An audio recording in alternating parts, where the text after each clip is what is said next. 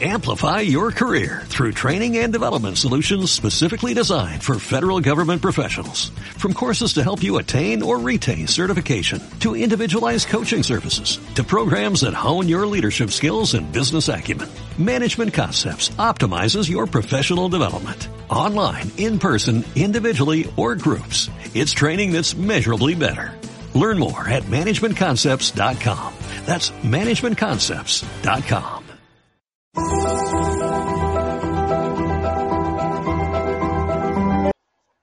Amigos Mexas, muy buenos días, tardes o noches, según la hora en la que nos reproduzcan en sus diferentes gadgets. Martín, Tiberio, bienvenidos nuevamente. Jair, buenas tardes. Hey, Jair, ¿cómo estás? Pues bastantes, bastantes, bastantes temas, ¿no? Esta semana estuvo un poco movidita. Eh, pues vamos a enunciarlos. El primero de ellos vamos a tocar el tema financiero, el tema financiero que esta semana estuvo bastante, bastante interesante por ahí con, con algún posible trato entre el Banco Interamericano de Desarrollo y, y el empresariado mexicano. Eh, vamos a hablar de una iniciativa que faculta o facultaría más bien al Ejecutivo para, pues por ahí tener una distribución discrecional de los recursos públicos. Eh, la situación actual, cómo estamos con este tema de la pandemia del COVID-19, eh, 17.799 casos hasta el último reporte, el día de hoy a las 7 de la noche, con 1.732 defunciones. Y el último de los temas, en caso de que nos dé tiempo, pues por ahí eh, versus versus, perdón, los periodistas. Eh, Martín Tiberio, eh, empezamos con el tema financiero. ¿Quién se lo avienta? Eh, buenas tardes, buenas noches, Martín. Bueno, Jared, si me permites, antes que nada explicar qué es lo que sucedió eh, estos días, en días pasados, con respecto al Banco Interamericano de Desarrollo y la reacción que tuvo el presidente al respecto de esto. Entiéndase que, eh, de, dada que el gobierno federal no ha sido capaz o no ha tenido la intención de darle un apoyo en temas de liquidez para generar liquidez en la economía mexicana y que no lleguemos a una crisis peor, el Consejo Mexicano de Negocios y el Banco Interamericano de Desarrollo llegaron a un acuerdo a través del cual, bueno, es una, una, línea de crédito a través del cual se eh, buscaría que se financiaran eh, o que se generara el pago a facturas que ya existen y que se tienen compromiso de pago durante los próximos 60, 90 días. Es un tema recurrente y normal en la industria, pero que en este momento nos permitiría tener liquidez para que el empresario mexicano pudiera hacerle frente a sus obligaciones y pagar, por ejemplo, nóminas y eh, estas cuestiones para que la, ciudad mexicana tenga recursos y pueda generar el gasto necesario para eh, mantener sus eh, necesidades y también de esta manera poder inyectarle liquidez a la economía y que funcione o que podamos sentar eh, una base de apoyo.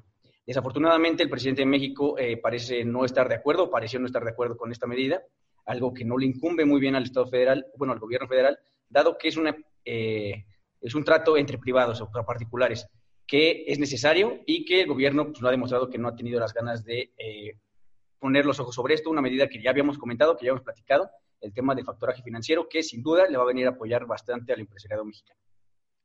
Ah, podemos notar a todas luces que al presidente de México, eh, como él lo dice, no le gustan los moditos, eh, y él lo menciona, que no le van a venir a imponer sus planes, que pues prácticamente ellos no están de adorno y que no son floreros, y sin lugar a dudas esa decisión del Banco Interamericano de Desarrollo y del Consejo Mexicano de Negocios, pues no, no, no, le, no le llama eh, para nada, porque pues es que el empresariado mexicano se ponga de acuerdo cuando los moditos del presidente han dejado olvidado este sector.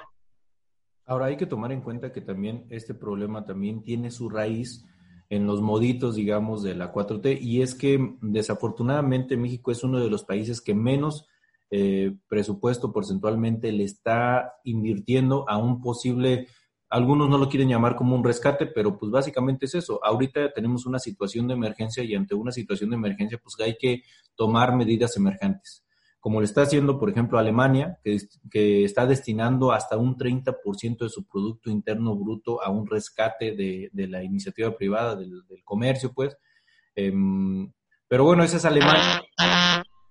Es un país, eh, eh, digamos, primermundista, es un país de otro continente, pero ¿cómo estamos con, los, con, con, con México, con nuestro continente, pues, con el continente americano? Perú, por ejemplo, está destinando hasta un 7% del Producto Interno Bruto, Chile de un 4 a un 5%, y en México, desafortunadamente, un 0.3% eh, a través de los mecanismos del bienestar, eh, este, este tema de tandas, este tema de 25 mil pesos que no resuelven nada eh, realmente para un empresario, aunque sea microempresario, em, pues es el 0.3% del Producto Interno Bruto. En comparación con otras latitudes, pues obviamente nos quedamos muy, muy, muy por debajo. ¿Cuáles son sus impresiones en ese sentido? Pues mira, a mí algo que me preocupa es que también está bien que se apoye de esta manera. Lo que es desafortunado es que a la fecha no hemos tenido claro de cuáles son los beneficiarios que los programas federales mantienen, dado que pues, es poco transparente, no tienen reglas de operación y esto desafortunadamente eh, no va a venir a caer hasta donde se reconoce en las manos de las personas que lo necesitan. No, se ha, no ha habido un acercamiento a las cámaras empresariales, que son las que tienen una comunicación directa con las empresas, con estos que necesitan este, este recurso para seguir sus operaciones. Eh, no, no, ha existido esto, no sabemos a quién se le ha entregado eh, la, aportación, de qué manera ha sido, y esto, aunque no represente mucho, representará mucho o poco con respecto al PIB, es algo que no sabemos o creo que no consideramos que no está llegando a donde tiene que llegar.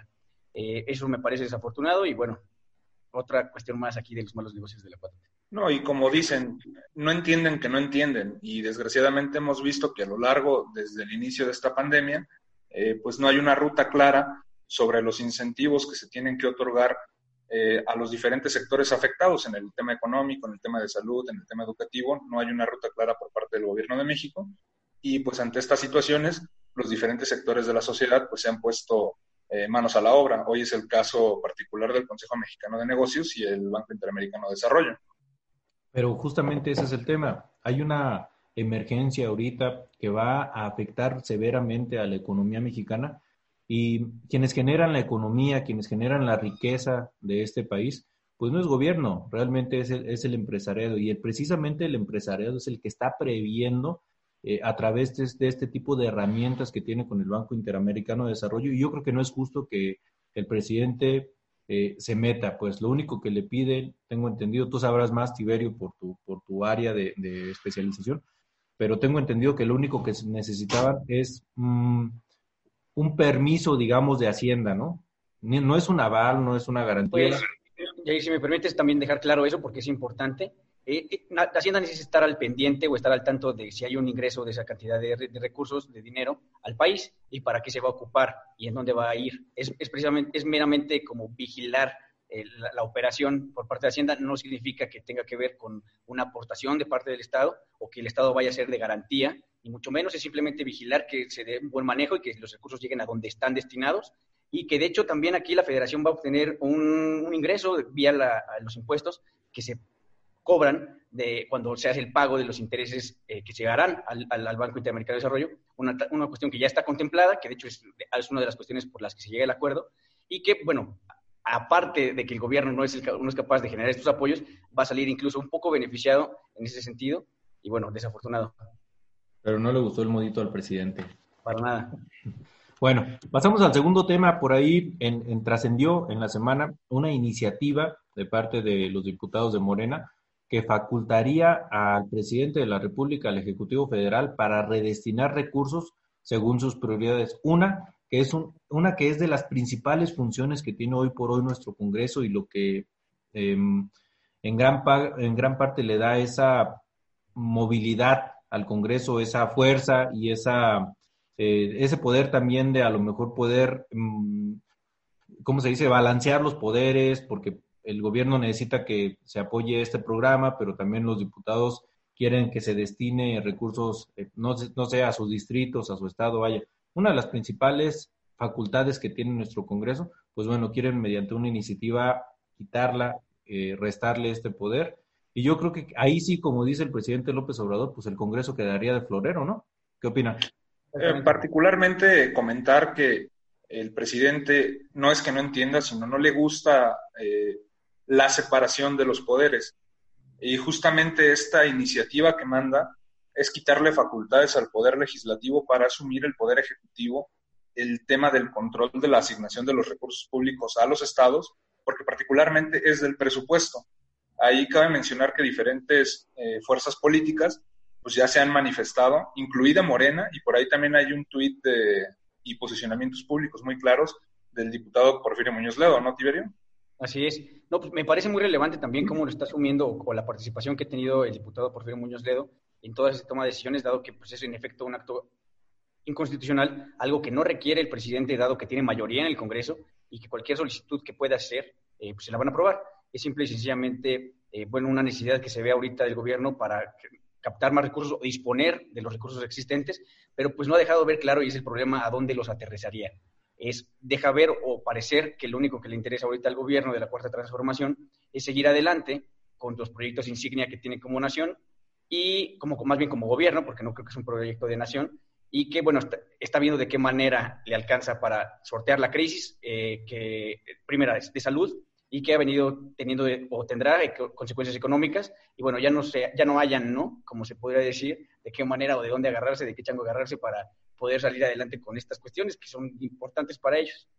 Y como todo en política tiene varias lecturas. Obviamente la 4T eh, comenta que es un tema de movilidad, de, eh, que no tiene que ver con lo político y, muchas otras situaciones, pero los analistas, yo creo que los, más, los, los analistas políticos, pero también financieros más serios de este país, han comentado que realmente lo que, lo que sucede es que peligran los proyectos llamados faraónicos de nuestro presidente como Dos Bocas, como el aeropuerto de Santa Lucía, como el mismo tren Maya, que yo creo que no son prioridades hoy en día. Pero eh, este tema presupuestal, que también va a tener afectaciones para gobierno, porque al, estar afectado el sector empresarial, pues desde luego que muchos van a dejar de pagar sus impuestos, ¿no? Naturalmente.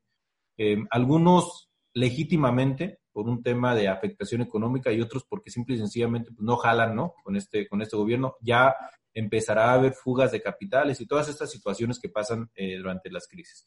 Entonces ve de alguna u otra manera en riesgo sus proyectos y sus programas del bienestar eh, y, de esta manera quiere decir, bueno, entonces vamos a quitar dinero acá para mandar y para garantizar la operatividad de estos proyectos. Hay que decirlo, clientelares, que lo único que buscan es eh, mantener a una base electoral vigente para esta fuerza política. Y hacer un comentario, Jair, que me parece también que el presidente busca blindar la posible pérdida de la mayoría en el Congreso para de cara al 2021. Con todas las afectaciones que esta pandemia y las decisiones o malas decisiones que ha podido tomar el gobierno de México, pues van a tener un cálculo político. Y justamente el presidente no quiere perder el control de la asignación de los recursos para sus programas estelares, como bien lo comentan, y me parece que ha dejado ver eh, muy claro que quiere blindar eh, su supremacía eh, con el tema presupuestal. Sí, hoy por hoy la intención de voto de Morena es del 18%. Tiberio, ¿ibas a comentar algo? sí, nada más que para acotar ahí ese, ese comentario, ponerle, hacerle un poquito más al... Es preocupante porque, como les comentamos, no, no sabemos bien cómo va a reaccionar Morena si viene el presidente necesita tener o mantener el Congreso Federal. No sabemos cuál va a ser la reacción de Morena en el próximo proceso electoral en el 2021. Eso dejará de ver bastantes cuestiones con respecto a las intenciones que tienen de concentrar poder estos camaradas o estos compañeros de Morena, que creo que va a ser algo interesante el próximo año. Sí, esa lectura es muy interesante, Martín, el tema de que se, está en riesgo eh, la mayoría que tiene hoy en día eh, el, partido afín al presidente López Obrador y el presidente va a seguir siendo presidente los próximos tres años, afortunada o desafortunadamente. Eh, Ojalá que para bien, ¿no? Ojalá que para bien y pueda rectificar, pero sí, desafortunadamente. Pero lo que es inevitable es que, lo que es inevitable es que va a seguir siendo presidente los próximos tres años y le va a tocar otro Congreso. Y yo creo, eh, agregando un poquito al comentario que tú hiciste, Martín, yo creo que no le gustaría trabajar con un Congreso que le prohibiera no que le prohibiera, que se negara presupuestalmente a este tipo de proyectos y programas, eh, eh, pues vaya clientelares, ¿no? Em, el otro tema que traemos es el tema del el periodismo y es que fue un tema muy importante, obviamente por la naturaleza de este fue un tema que también se movió mucho en el, en el ambiente periodístico y es que, dicen las notas, AMLO revela nombres de periodistas que más le incomodan. El trascendió que López Obrador ha manifestado y provocado animadversión en contra de los comunicadores como Pablo Giriar, Ciro Gómez Leiva y Héctor de Mauleón. Em, ¿Qué fue lo que sucedió? Pues en su mañanera, por ahí el presidente López Obrador comentó que había periodistas que le caían bien y periodistas que le caían mal, cosa que pues había venido eh, diciendo reiteradamente, pero esta vez fue más allá, esta vez dijo nombres. Y lo que sucede o lo, la impresión que a mí me queda es que el citar nombres es, mm, y lo dijo en un, en un son de, eran buenos en un principio, tenían buenos ideales, eran, eran, eh, eran, vaya, formaban un contrapeso de los poderes. Y hoy en día eh, son malos, hoy en día se fueron, se perdieron en el camino, de hecho comentó, y hoy en día no son lo que eran. Y, la lectura que yo le doy a esto es que estos periodistas que él mencionó y algunos otros más que también lo critican, lo que sucede es que siguen criticando al presidente de la República en sus decisiones que no creen ellos viables, como lo hacían. El único problema es que hoy, hoy en día el presidente es él, ¿no? Es bien cómodo estar del lado de la oposición, nada más señalando aquí, allá y acá, pero cuando te sientas en la silla, pues tienes que, tienes que lidiar si lo quieren ver de esa manera, pero tienen que escuchar este tipo de voces críticas, ¿no? A veces legítimamente, hay veces que también reconociendo eh, le echan de su, coche, de su cosecha muchos, muchos. Y, y, López Obrador, cuando estuvo en campaña, se encargó de también generarse una cierta rispidez con algunos comentócratas, ¿no? El caso de Broso, el caso de a lo mejor Loret y algunos otros, otros periodistas. Y ahora, ya para finalizar mi intervención en ese sentido, no se quedó nada más en mencionar a los periodistas que le caen gordos. También dijo cuáles son sus consentidos, ¿no? El, director del Sendero del Peje Noticias, naturalmente, si tiene un portal que se llama El Sendero del Peje, o sea, poquito le faltó para decir que el molécula y las los y el ¿Cuáles son sus, sus impresiones en este caso? Pues aquí, si me lo permites, Jair, eh, creo que es algo que todo el gobierno tiene que entender si quiere gobernar, que se puede pecar o cometer errores por acción y por omisión, y esos van a ser señalados, en efecto. Eh, aquí ahora se le critica a López Obrador como si él fomentó o como le gustaba que criticaran algunas otras administraciones. la diferencia aquí es que posiblemente él criticaba mucho por omisión y aquí hay de todas las de la ley para criticarle a él o poder hacer comentarios con respecto a sus acciones, no sus omisiones porque en lo numérico, en lo acreditable, en la, realidad que estamos viendo los mexicanos, eh, pues es muy distinto y se ha quedado, ha quedado claro que las decisiones no han sido las mejores, son perfectibles y creo que hace falta que rectifiquemos o que el gobierno rectifique en ese sentido, pero es de primera instancia reprobable y constitucional, ilegal y de la, forma en la que quieras hacer alguna o sea, no permitir el, el libre derecho a comunicar y a ser comunicado, ¿no? Y eso creo que es de, preocuparse al ver que en conjunto esta actitud del presidente en, conjunto con el resto de sus actitudes es algo que creo que preocupa no solamente a la prensa por el sentido de sentirse asediada por parte del Ejecutivo Federal, sino a todos por la consideración de tener, oye, pues si a veces no decimos algo que no le parece al presidente o a quienes lo siguen, pues vamos a ser sujetos de ataque y creo que es algo que ninguna democracia tiene que prevalecer. A mí me parece que no es algo sorprendente hemos visto que ha hecho comentarios con respecto a famosos, a tuiteros, que han posicionado ideas no solamente en contra de la cuarta transformación y del gobierno de México, sino que también han señalado cosas que se podrían mejorar. Hoy en este caso particular habla de tres periodistas que abiertamente se han expresado eh, en torno a las malas decisiones que ha cometido el presidente de México. Y esto no es otra cosa más que ver eh, lo reaccionario que es el presidente y que no le gusta que eh, se ejerza un libre periodismo. Lo, podemos ver en las conferencias mañaneras. Eh, prácticamente hay preguntas dirigidas. pocos son los periodistas ya que pues se atreven a encararlo.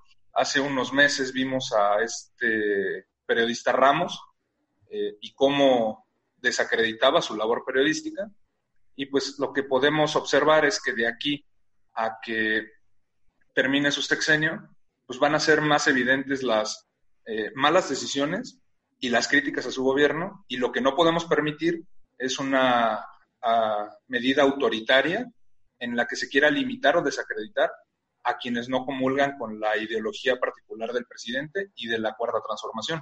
Ahora, ojo, todo esto sucede en el segundo país más peligroso para ejercer el periodismo, de, América. Y esos son datos de la UNESCO. Es decir, Em, si de por sí ya está cabrón ser periodista en este país por el narco, por, la, por los gobiernos hasta locales que a veces actúan de manera eh, arbitraria en contra del periodismo por este tipo de señalamientos. O sea, si de por sí México ya es peligroso para ejercer el periodismo, súmale todavía em, este tipo de señalamientos em, de manera pública.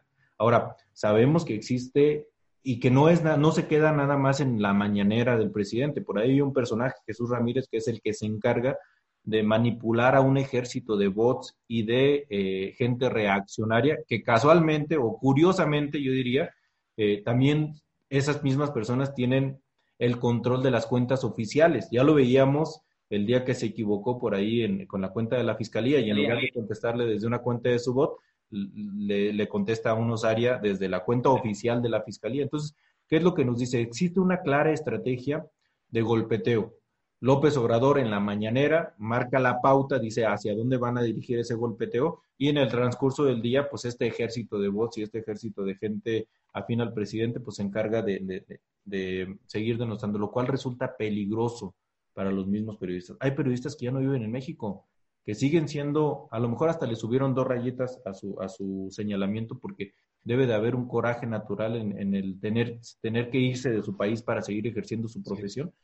Em, y esto es a lo que orilla al periodismo. Ahora, ¿qué quiere el presidente? ¿Quiere puros, puros alabadores? ¿Pura gente que le diga todo está bien? ¿Pura gente que le aplauda? Pues así vamos a quedar, ¿eh? Así van a estar los resultados. Yo creo que es necesario el periodismo y es necesario hacer este tipo de ejercicio como el que estamos haciendo, que el día que nosotros creamos o el día que el periodismo crea que lo está haciendo bien, ese día em, lo van a hacer los periodistas éticos, los periodistas que tengan esa calidad moral para hacerlo. Es un tema también de política, es un tema también de no politizar algunos temas sensibles, ¿no? Pero vaya, a ver, Andrés Manuel se cansó con él y con los periodistas que eran afines en su momento, se, cansó de politizar este tipo de temas también sensibles. Lo hizo con Ayotzinapan y lo hizo con algunos, muchos otros, eh, muchos otros temas, ¿no? Y Jair, me parece también relevante el tema que mencionaste con respecto al responsable de la Secretaría de Comunicación Social, que es Jesús Ramírez Cuevas. Ahí me parece que más que secretario de comunicación social, fuera como una especie de líder de comunicación y propaganda, porque básicamente lo que eh, integran sus reportes pues son eh, los ataques, las críticas y las denuncias que se hacen en contra del gobierno de Andrés Manuel y la dirección que tienen que llevar a través de, como bien comentabas, eh, los ejercicios mañaneros, marcar la agenda periodística que se tiene que seguir durante el día y durante las próximas semanas obviamente que al no tener el control, pues le genera molestia al presidente. no, así es, así es, Jair, y mira, acotar también el tema en el que es desafortunado porque el presidente o entiende muy bien o no entiende que su forma de actuar y a lo que él eh, critica o lo que él va a favor, literalmente significa que millones de mexicanos al día de hoy todavía actúen de la misma manera. Si él le pone el dedo, por así decirlo, a alguien, va a ser algo que va a poner, van a ser muchos mexicanos desafortunadamente. Y desde aquí es invitar a todos estos mexicanos, estos compañeros mexicanos, a que veamos cuál es el lado de la razón, literalmente cuál es la decisión que más nos, nos, nos, nos beneficia a todos y dejar de lado este como, oye, pues si el presidente o su gobierno a través de su comunicación social o su propaganda nos dice que ataquemos a este sector o a esta empresa, a este personaje, verificar si realmente es, o sea, si, ha hecho algo en, que, que, merezca, que creo que nadie lo merece atacarle de esa manera en público, pero creo que sí distorsiona mucho la opinión del presidente este sentir dentro de la sociedad. Sí, claro, y es que es, es, un tema a veces hasta tópico, ¿no? Muchas veces señalado, al poder no se le aplaude, al poder se le revisa, al poder se le valora, al poder se le evalúa. Y el día que desde el poder se haga algo, como yo lo comentaba, algo valioso, algo importante, pues el mismo, el mismo periodismo lo va a reconocer. El día que se crea que es un error legítimo, el mismo periodismo va a decir, bueno, es que es un error, como, como algunos periodistas lo hicieron con este tema del Banco Interamericano y, el no me gustan sus moditos, diciendo, bueno, es que también el presidente se pudo haber equivocado, se pudo haber confundido. Vaya, estaría raro que el presidente de, una nación como es México confundiera el Banco Interamericano de Desarrollo con el Banco de México, eh, pero pues pudo haber sucedido, ¿no? Entonces... Eso ya no lo sabemos. O, se hacen, ¿no? Tampoco lo han aclarado. Y Andrés Manuel tampoco es un presidente de aclarar ese tipo de situaciones, ¿eh? Eh, bueno, por último, ¿cómo andamos en el tema del COVID? Eh, desafortunadamente, como lo comentábamos, tenemos 17.799 casos con 1.732 defunciones en este, en este tema de la pandemia, eh, muy por encima o, bueno, bueno, sí, por encima de la media nacional, por encima, muy por encima de algunas otras naciones que lo han hecho bien. Ha seguido habiendo críticas con el tema de los insumos médicos, ha seguido habiendo paros ya estamos entrando en una etapa en donde muchos gobiernos estatales decretaron el aislamiento obligatorio. Em, se, han empezado ya a saturar algunos sistemas médicos, sobre todo de la Ciudad de México y de, y de la zona conurbada. Eh, ¿Ustedes ven algún cambio en la estrategia? Eh, ¿Ustedes creen que, se han prendido por ahí o se han, alertado las las autoridades en ese sentido ya han ejercido acciones más responsables en este, en este sentido? ¿Cuáles son sus impresiones en ese sentido? Pues mira, yo veo particularmente, y lo hemos comentado semana tras semana, eh, gobiernos muy particulares como el de Jalisco, que pues han hecho eh, medidas un poco más estrictas, pero también vemos incongruencias, eh, como por ejemplo decir que estamos el viernes pasado entrando a la etapa más difícil y que por otro lado el primero de junio los niños vayan a la escuela. Eh, seguimos con comentarios y con eh, indicaciones que son contrarias y que esto incita a que los ciudadanos pues eh, se confundan o que simplemente decidan no acatar estas indicaciones. Sí, claro. Aquí, ya ir en una suerte de malos entendidos y de desconocimiento y desinformación, parece ser que nuestro país va o está gobernando el sálvese quien pueda, y, los, y eh, viendo esta consideración, eh, estaba escuchando en la mañana que un alcalde, un edil, allí en el Estado de Nuevo León, eh, se le ocurrió hacer el comentario que él ya iba a entrar en fase 4, algo que, bueno, es, ni siquiera puede decretarlo él como, como presidente municipal, pero esto haciendo caso a, la necesidad que tienen en, en, este sentido el, Ejecutivo en los municipios y en los estados de, de, contener y de hacerle frente a algo que, pues, a todas luces el gobierno federal no está mostrando ni la capacidad ni el interés para poder hacerlo a final de cuentas, los que viven en el municipio, en la calle, tu vecino, tu colonia, van a ir a solicitarle y a, cuestionar al primer alcalde, a su gobernador. Y bueno, es algo que, en primer lugar, es una cuestión de ámbito federal, el tema de la salud, y que creo que está dejando mucho que desear hace semanas. Creo que si siguen en ese sentido, las próximas semanas serán igual. Habrá que ir viendo las consecuencias en todo tema, en todo lo que envuelve esta crisis de salud pública que está viviendo México, y ojalá que que, vengan buenas noticias pronto. Y este tema de, confusión que hay entre los alcaldes, imagínense entre la ciudadanía, mucho se da por una falta de comunicación y yo iría más allá por una falta de estrategia. O sea, no se ha visto claramente una estrategia de cómo lidiar con esta situación que tiene que venir desde arriba y a nivel federal. Ojo, cuando tuvimos tres meses para prepararnos para esta situación, pero hay que recordar también hace tres meses en qué, en qué estábamos nosotros en, en temas de salud pues que se, que se eliminaba el seguro popular, que se creaba el nuevo INSABI, que los delegados nombrados no conocían el territorio en donde fueron nombrados y muchas, muchas de estas situaciones pues nos agarraron, como coloquialmente se dice, pues con los calzones debajo, ¿no? Porque cuando se viene el tema del COVID, pues literalmente aquí todavía estábamos lidiando con esas situaciones, con el INSABI, con el quién con el no sé qué. Y, y por eso es que en, en un claro tema de falta de comunicación y de falta de estrategia, como yo lo comento, la gente no entiende qué es el modelo Centinela. La gente cree que los 17.799 casos son los que hay en México. No, los analistas dicen que hasta por 30 tendríamos que multiplicar esa situación. Para darnos una idea, que a ciencia cierta no lo podemos saber, si los países que más pruebas aplican a nivel nacional eh, no, no tienen exacto la dimensión del grado de afectación. México, que es uno de los países más irrisorios en ese sentido de la aplicación de prueba, pues obviamente no, no tenemos claridad en ese sentido, ¿no? Em, ¿Quieren concluir con alguna aportación? Sí, bueno, no nos preocupemos, ¿no? Dice el presidente de México que ya domamos al coronavirus. bueno, yo nada más para concluir, Jair, pues desear que, que todos estemos nuevamente resborgados, que, que seamos responsables, porque es un tema que que va a venir eh, fuerte, pero creo que también hay mucha luz después de esto. Creo que es algo como Alemania ya está asumiendo, creo que es el porcentaje del PIB que invirtió tiene que ver con incluso una reconfiguración del modelo económico de su país o de la, la riqueza. Creo que es una oportunidad que también algunos mexicanos o que el gobierno tenemos que empezar a ver. Bueno, pues Mexas, muchas gracias por sintonizarnos. Gracias, Martín, buenas noches. Hasta luego, buenas noches. Buenas noches.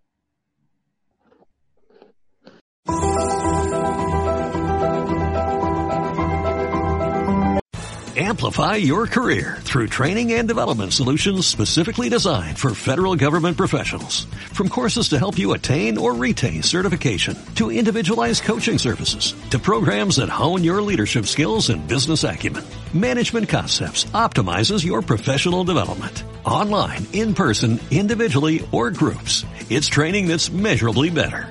Learn more at managementconcepts.com. That's managementconcepts.com.